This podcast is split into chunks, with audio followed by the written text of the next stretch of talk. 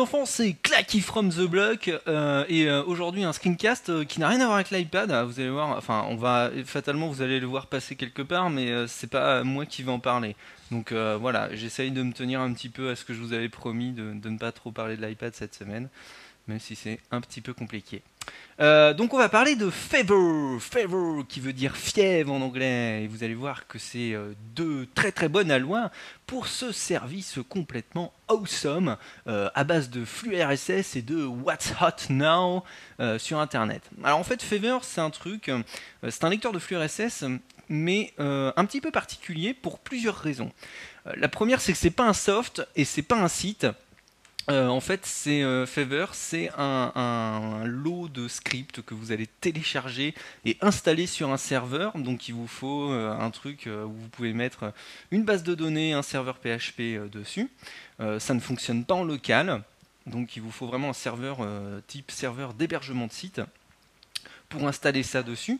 Et en fait, ce que vous allez pouvoir faire avec Fever, c'est tout simplement mettre une chier de flux RSS et il va tout simplement vous dire euh, bah, qu'est-ce qui est en ce moment, euh, euh, qu'est-ce qui ressort en gros comme sujet dans tous vos flux RSS. Donc moi j'ai chargé une partie des flux RSS puisque je suis en train de faire du ménage aussi dans ce que je suis. Et, et en fait j'ai chargé une partie de mes flux RSS, donc ici on en a 254. Et ce que va faire Fever, c'est tout simplement qu'il va regarder euh, quels sont les liens qui sont le plus souvent cités euh, dans vos flux RSS, quels sont les topics qui sont les plus souvent abordés, et il va mettre euh, un degré basé sur la température idéale du corps humain, donc qui est de 37,7, je ne vous apprends rien, et il va vous dire, bah voilà, ça c'est vraiment chaud, puisque tu vois par exemple ici Mac Stories, donc tout ce qui est, le- là on parle des aperçus de l'App Store euh, dans l'iPad, euh, eh c'est à 42.6, donc c'est quand même vraiment très très chaud, hein, euh, les gens en parlent beaucoup. Et donc bah, on peut consulter directement les articles en cliquant dessus. Donc tu vois, tu cliques là et ça te charge, ça te charge le truc dans, dans un nouvel onglet. Voilà. Donc ça c'est pour l'aspect un petit peu très favoresque, donc tu vois là un petit peu qu'est-ce qui est les trends topiques de tes flux RSS.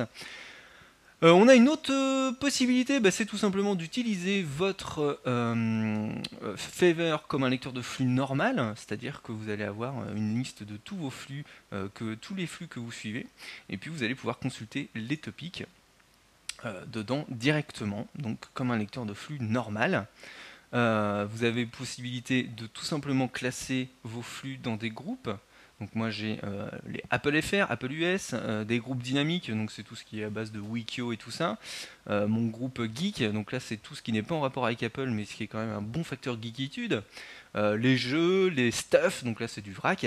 Et puis il y a une fonction qui est assez intéressante, c'est la fonction sauvegarde, dans laquelle vous allez pouvoir prendre un article et le sauvegarder. Alors par exemple on va prendre un article, on va prendre un hot article. On va prendre cet article de MacG qui m'a l'air awesome, complètement incroyable.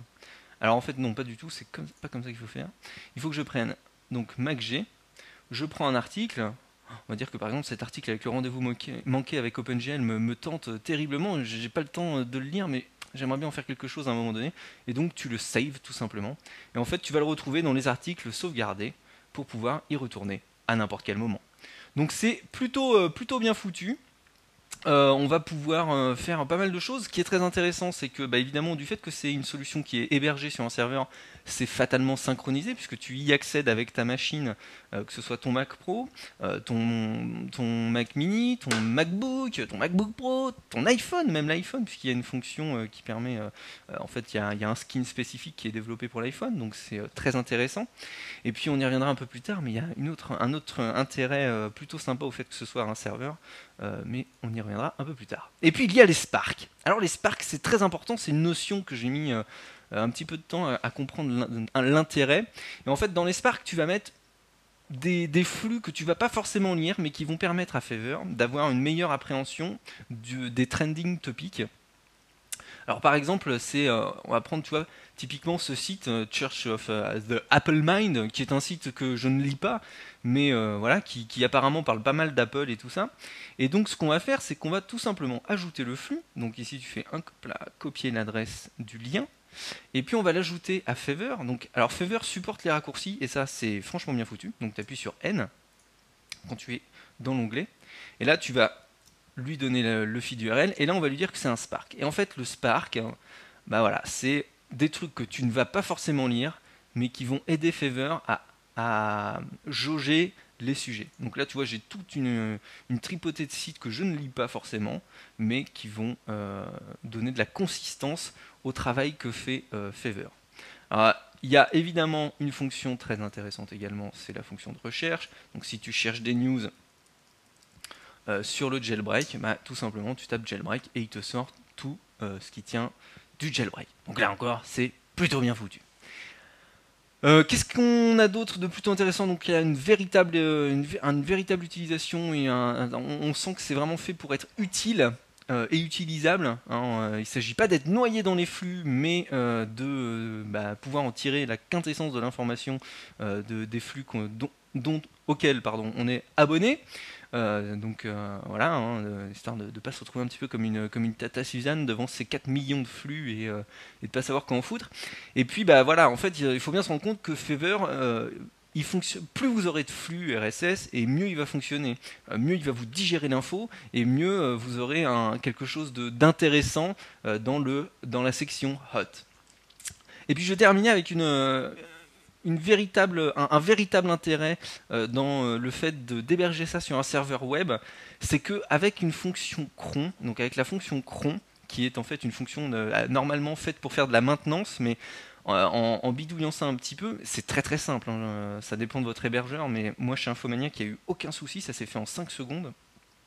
Et ben en fait, on va pouvoir faire en sorte que votre serveur que vous soyez sur le site ou non, que vous soyez sur votre page Favor ou non, rafraîchissent toutes les 15 minutes les flux. Alors ça a plusieurs intérêts.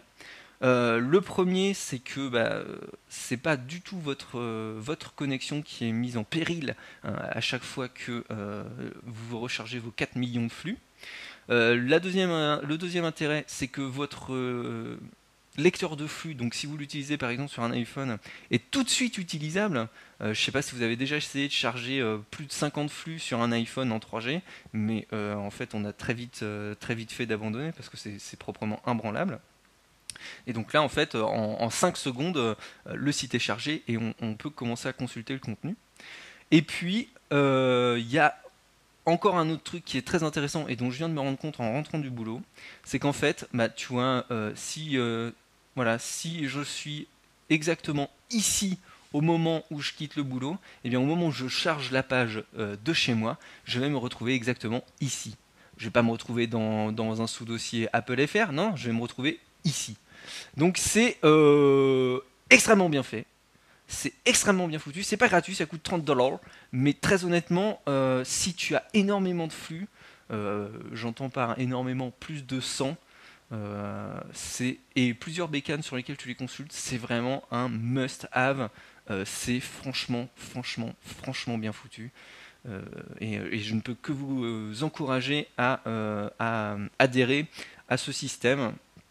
Il y a encore plein d'autres trucs hein, auxquels je ne pense pas forcément auxquels on pourrait parler. Ça gère évidemment les imports et les exports, il vaut mieux.